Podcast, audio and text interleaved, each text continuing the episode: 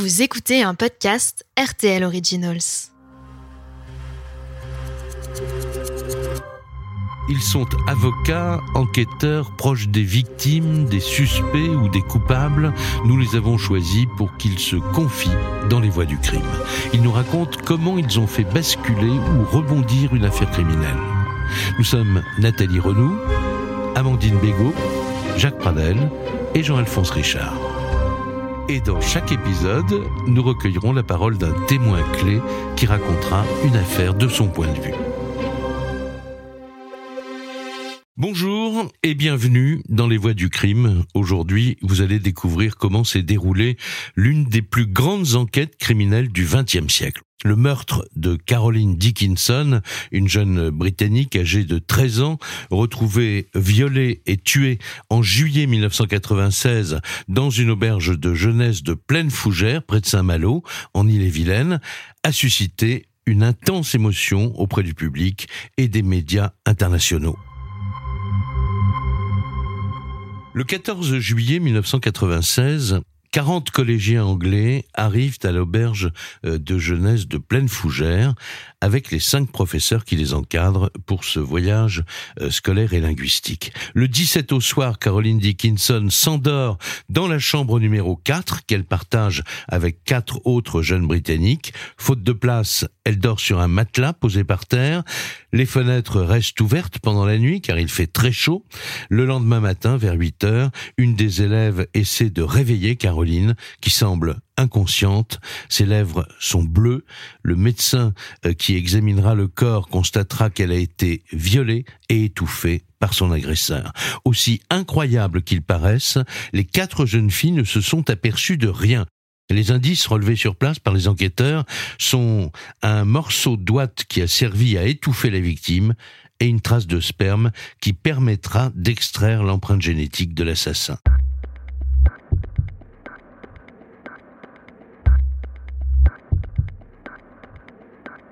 La voix du crime aujourd'hui, c'est celle du magistrat Renaud von Reumbeck. Il a été l'un des juges d'instruction déterminants de ce dossier. Dans les premières semaines qui avaient suivi le drame, Renaud von Reumbeck, on avait pensé que le coupable avait été démasqué et on s'était trompé. Le nommé euh, qui est un peu SDF, euh, bon, avec un passé pas nickel, nickel, vous voyez, qui passait ce jour-là euh, dans la commune, euh, avait le profil euh, parfait. Il est interpellé, il est placé en garde à vue, et à la 46e ou 45e heure de garde à vue, euh, je vous laisse imaginer le contexte dans lequel il est entendu par les gendarmes, il avoue avoir commis les faits, et pour avoir lu plus tard le, procès verbal, puisque je ne découvrirai cette affaire qu'un an plus tard, euh, sont des aveux euh, hallucinants. Il est amené devant le, juge d'instruction de, Saint-Malo. Devant le juge d'instruction, il ne fait aucune déclaration de mémoire, pas grand-chose. Et le juge, évidemment, l'incarcère. Ça paraît un petit problème. C'est que euh, M. Padé va être incarcéré, mais on a quand même envoyé, on a prélevé son ADN, en plus un ADN qui est parlant parce que la quantité d'ADN qu'on trouve permet d'avoir une certitude absolue si on découvre évidemment euh, l'auteur. Bon. Donc l'expert compare l'ADN de Padé à celui qui a été trouvé sur place et ça colle pas. Padé est remis dehors, on a mal embarqué euh, cette enquête au départ et on veut pas reconnaître ou difficilement qu'on s'est trompé, on aimerait bien avoir eu raison quelque part. Bon, donc point mort, évidemment. Je vous laisse imaginer la réaction des Anglais. On, ça frise l'incident diplomatique euh, et on arrive là donc à, l'été euh, 97.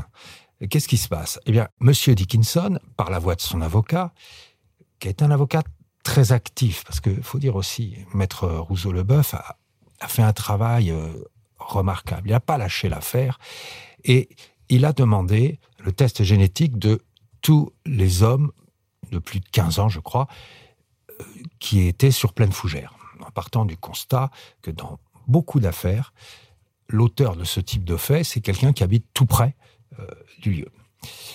Le juge refuse, qu'on peut comprendre, je veux dire, parce que ça s'est jamais fait. Bon, donc il fait appel et l'affaire vient.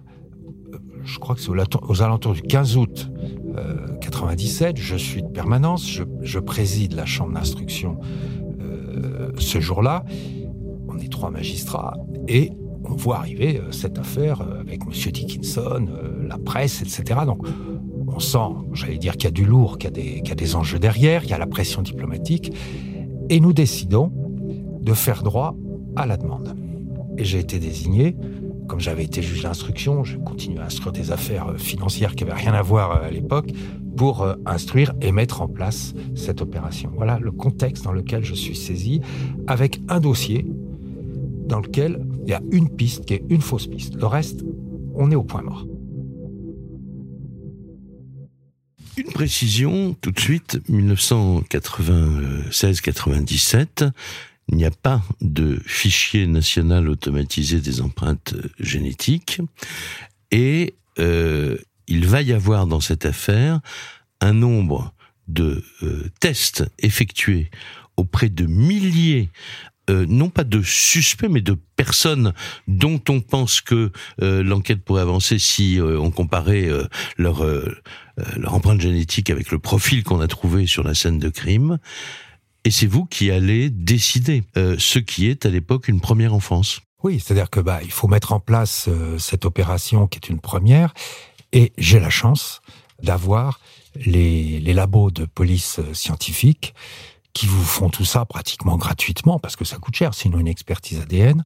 Ils font très bien leur travail. Simplement, on n'aura pas les résultats tout de suite. Ils seront décalés dans le temps. Ils feront des séries pour des raisons de, de coût.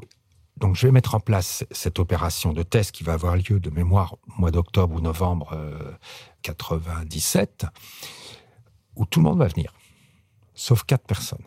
Et j'avais indiqué deux choses. Un, c'est un acte citoyen, donc il aura lieu à la mairie, les prélèvements ont lieu à la mairie et pas à la gendarmerie. Et deux, euh, j'envoie une lettre à chaque, chacune des personnes concernées en leur disant l'analyse sera détruite.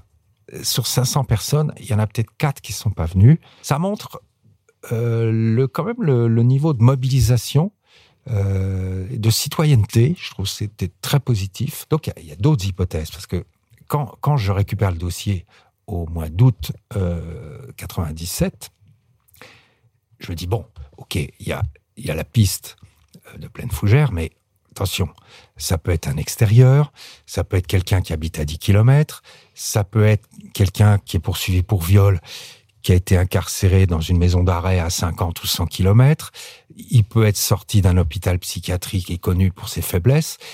Euh, donc, il y a d'autres critères qu'il va falloir euh, mettre en place. Et il y a aussi le critère, j'allais dire le critère auberge de jeunesse. Ça se passe dans une auberge de jeunesse. Ça peut aussi être quelqu'un d'extérieur. Pour moi, c'est la pire des hypothèses, mais c'est celle qui va se révéler être la bonne. Euh, ça peut être quelqu'un d'extérieur qui vient de loin, qui circule, qui n'a pas laissé d'autres traces que son ADN. Et alors là, euh, comment, comment le trouver? Comment euh, l'identifier?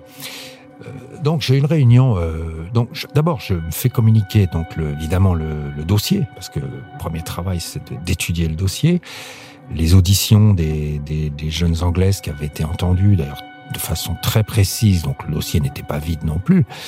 Euh, et puis euh, je me suis fait communiquer aussi un deuxième dossier qui était traité séparément des, euh, une agression qui avait eu lieu la même nuit euh, dans une auberge de jeunesse qui se trouve à 60 km de là, à Saint-Lunaire, pour laquelle il y a eu un début tentative, mais ça s'est pas concrétisé. Et là, euh, en comparant les deux, euh, je dirais presque qu'il n'y a, a pas photo. C'est-à-dire que les déclarations, la scène qui est décrite par les jeunes filles de Saint-Lunaire et celle qui est décrite les quatre jeunes filles qui dorment là dans la chambre de Caroline Dickinson, c'est exactement la même scène.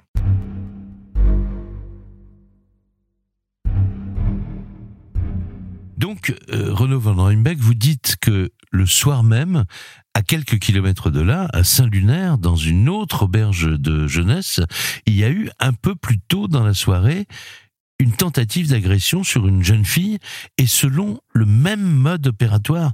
Et c'est cette piste donc que vous allez creuser. Alors, je me souviendrai toujours euh, début septembre 97. Je réunis les, les gendarmes début septembre il y avait notamment des, gendarmes euh, de l'état-major parisien qui sont venus compte tenu de l'importance de l'affaire. Et c'est ce qui va faire la différence.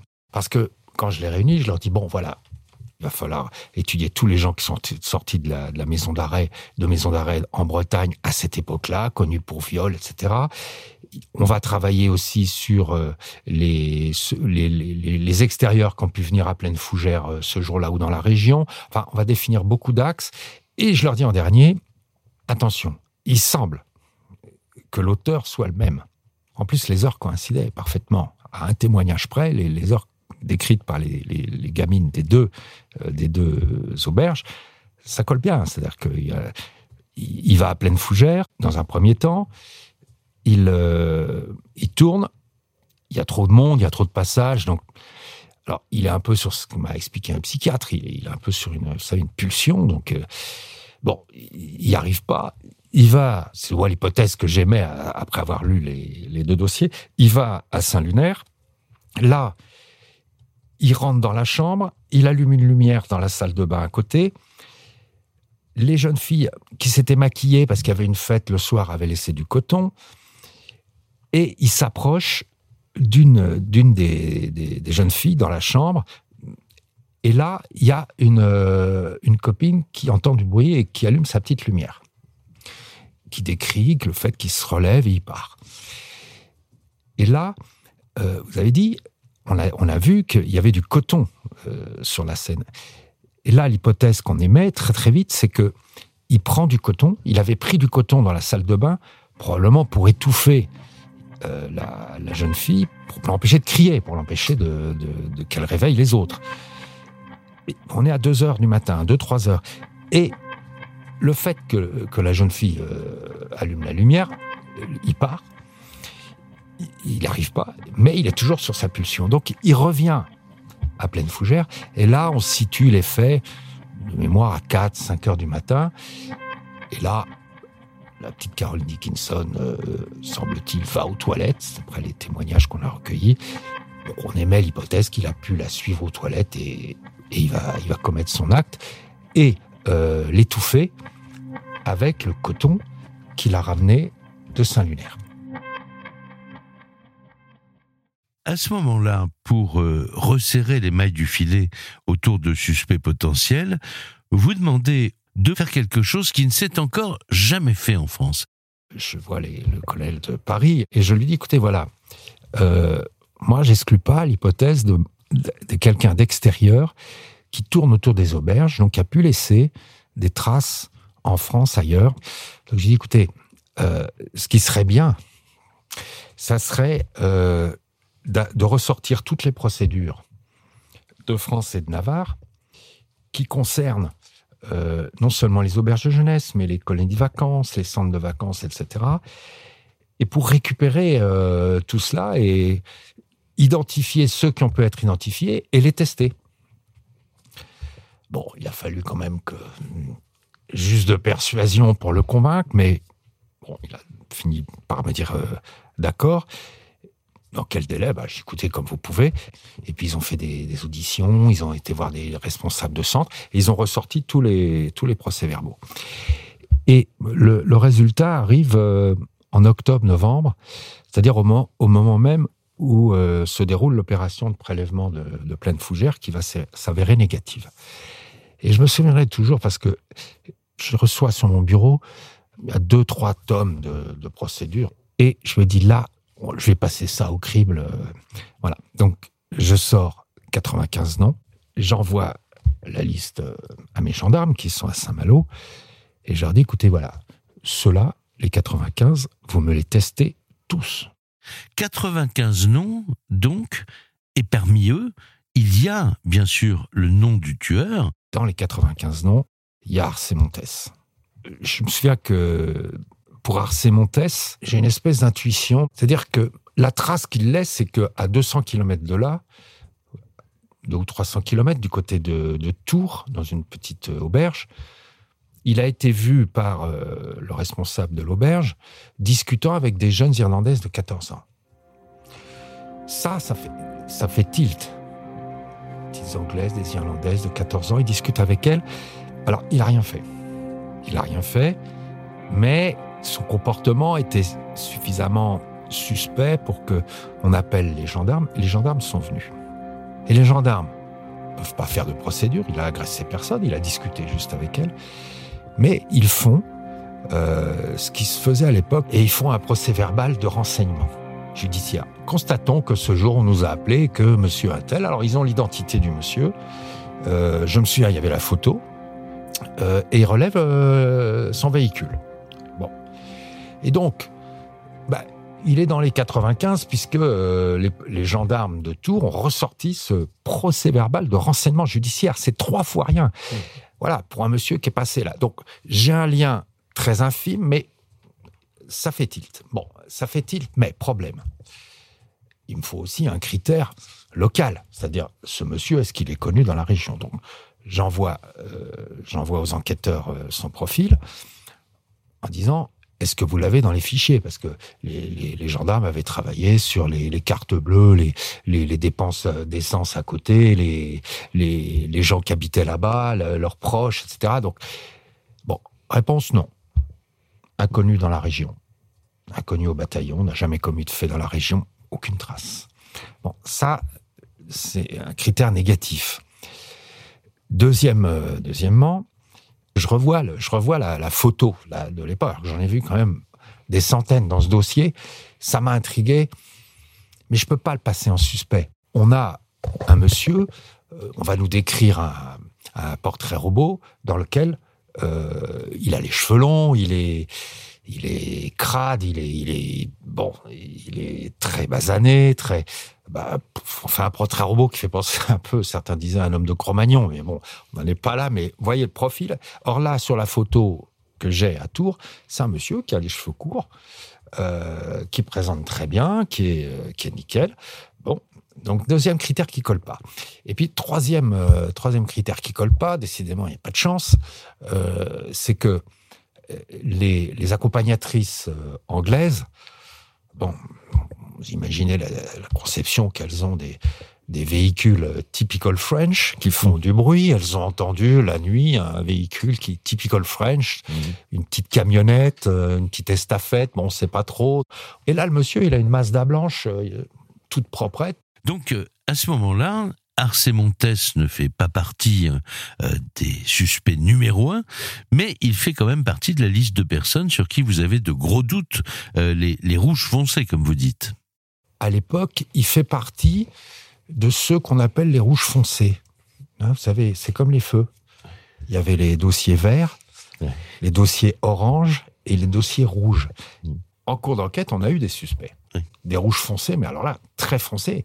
Et sur trois ou quatre d'entre eux, on y a cru. Euh, Montes, il avait un critère, un beau critère, mais il y en a d'autres, ils avaient deux, trois critères qui s'alignaient, qui clignotaient. Et euh, une fois souvent, je, je, dis aux enquêteurs bon, écoutez, c'est pas la peine de multiplier les actes. Prenez-lui avec un coton, un peu de salive dans la bouche, et puis on verra bien si c'est lui ou pas. Et à chaque fois, ça a été négatif. Il y en a eu deux ou trois, je peux, je peux vous garantir que s'il n'y a pas l'ADN, vous, le poursuivez, vous le mettez en examen, vous le renvoyez devant une cour d'assises, le dossier, il est bien bordé. Donc, ça fait peur. Parce que la preuve scientifique, elle est un moyen d'élimination, d'identification, mais aussi d'élimination. Et quand je pars en 2000, euh, je crois qu'il n'y a plus qu'un rouge foncé qui est, qui est assez mais on a déjà été tellement déçus par d'autres qui avaient plus de critères que lui que, oui, ben on n'ose plus y croire, mais bon, mais il faut aller au bout. Et, quand je pars, euh, je transmets le dossier à mon, successeur qui va finir le, qui va finir le travail, euh, Francis Debon, que je connais bien, que, que je présente euh, à Monsieur Dickinson, qui me voit partir. Bon, savez, vous leur dites dans ce cas-là, moi je travaille pour le service public. Euh, bon, je sens quand même que il y a une certaine. Ah, j'ai presque mauvaise conscience à ce moment-là. Et, mais je lui dis, monsieur, voilà, moi j'ai fait tout ce qu'on pouvait faire. J'ai mon collègue qui va reprendre le dossier, qui est très bien. En plus, là, j'ai pas de souci avec, avec lui. Donc le juge de Bons, il a décidé d'aller voir à Londres les parents euh, de la petite Caroline Dickinson pour faire le point sur euh, euh, sur l'enquête. Et à cette occasion, la journaliste euh, correspondante en France du Sunday Times appelle le juge euh, pour l'interviewer par téléphone et lui demander euh, un petit peu où en est l'enquête. Et au cours de cette conversation, cette journaliste va, demander au juge de Bons, va lui dire, mais est-ce que vous auriez un suspect numéro un ou une personne que vous privilégiez dans, dans votre liste de suspects? Et de Bons va répondre, Arsé Montes. Et effectivement, il a un contact avec une journaliste, tant mieux, parce que c'est le petit grain de sable qui va permettre d'identifier le lieu où se trouve Arsé Montes qu'on cherche, qu'on ne trouve pas. Le nom d'Arsé Montes va donc être publié dans le Sunday Times euh, dès le, lendemain dans l'article qui est, qui est consacré euh, à l'affaire Caroline Dickinson. Et c'est là que le hasard intervient. En prenant l'avion pour retourner dans le Michigan après des vacances en Europe, un officier américain de la police d'immigration qui s'appelle Tommy Onko lit le journal et il tique sur le nom d'Arsé Montes. Ça lui dit quelque chose. Il a déjà vu ce nom passer quelque part, mais il sait pas où. Et de retour aux États-Unis, il va pianoter dans les, dans les fichiers et il va constater que sa mémoire était bonne. Effectivement, euh, l'Espagnol euh, avait été arrêté le 13 mars précédent dans le comté de, Miami-Dade, en, Floride, parce qu'il s'était masturbé dans la chambre d'une cliente d'un hôtel de, Miami Beach, et il avait été aussi pris la main dans le sac, si j'ose dire, euh, dans une auberge de, jeunesse. Voilà, sans cette mémoire prodigieuse de ce policier américain, on ne retrouve jamais Arsé Montes.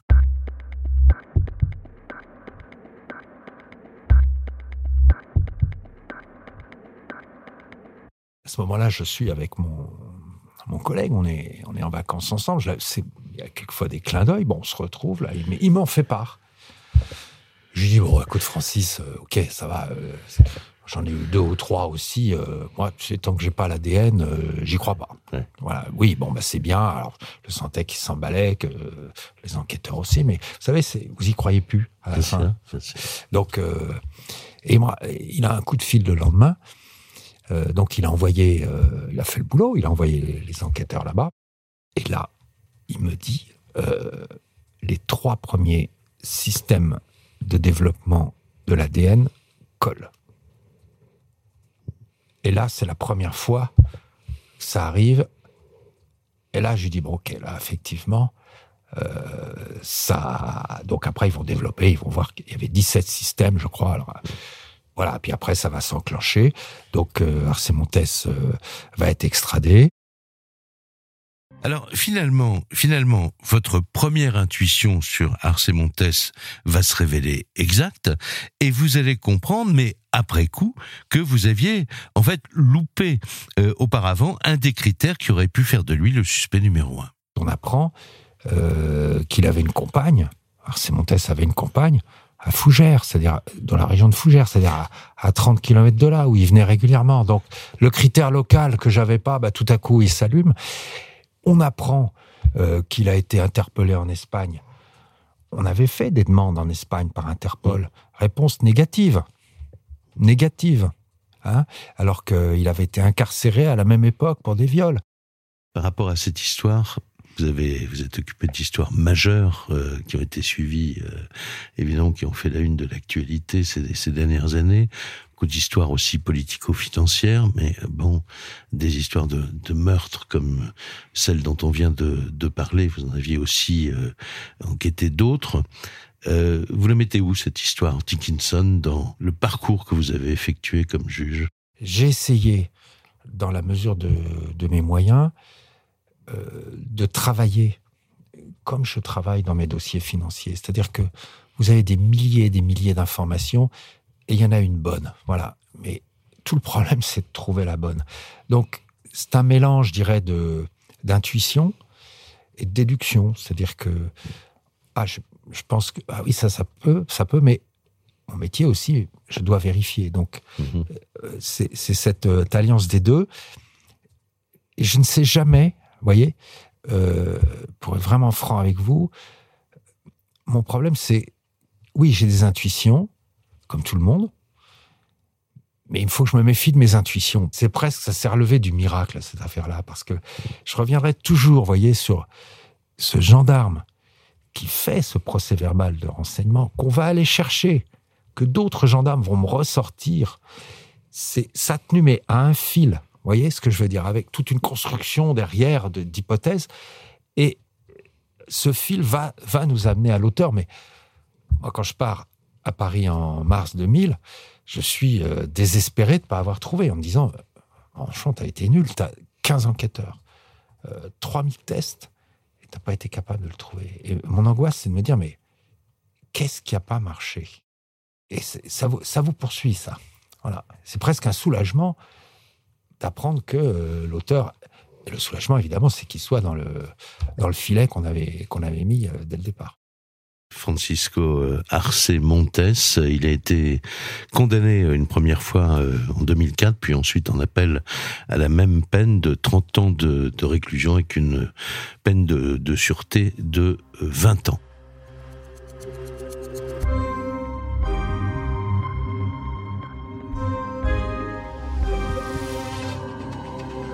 D'écouter un épisode des Voix du crime consacré aujourd'hui à l'affaire Caroline Dickinson avec le témoignage exceptionnel du juge Renaud von Rulbeck. Vous pouvez retrouver cet épisode ainsi que tous les podcasts RTL Originals sur rtl.fr. Et c'est Jean-Alphonse Richard qui vous accompagnera dans le prochain épisode des Voix du crime. Il y sera question de l'affaire Agnès Leroux, une riche héritière disparue mystérieusement dans les années 70. La voix du crime sera celle de son frère Jean-Charles Leroux, qui s'est battu pendant 37 ans pour que la vérité éclate enfin.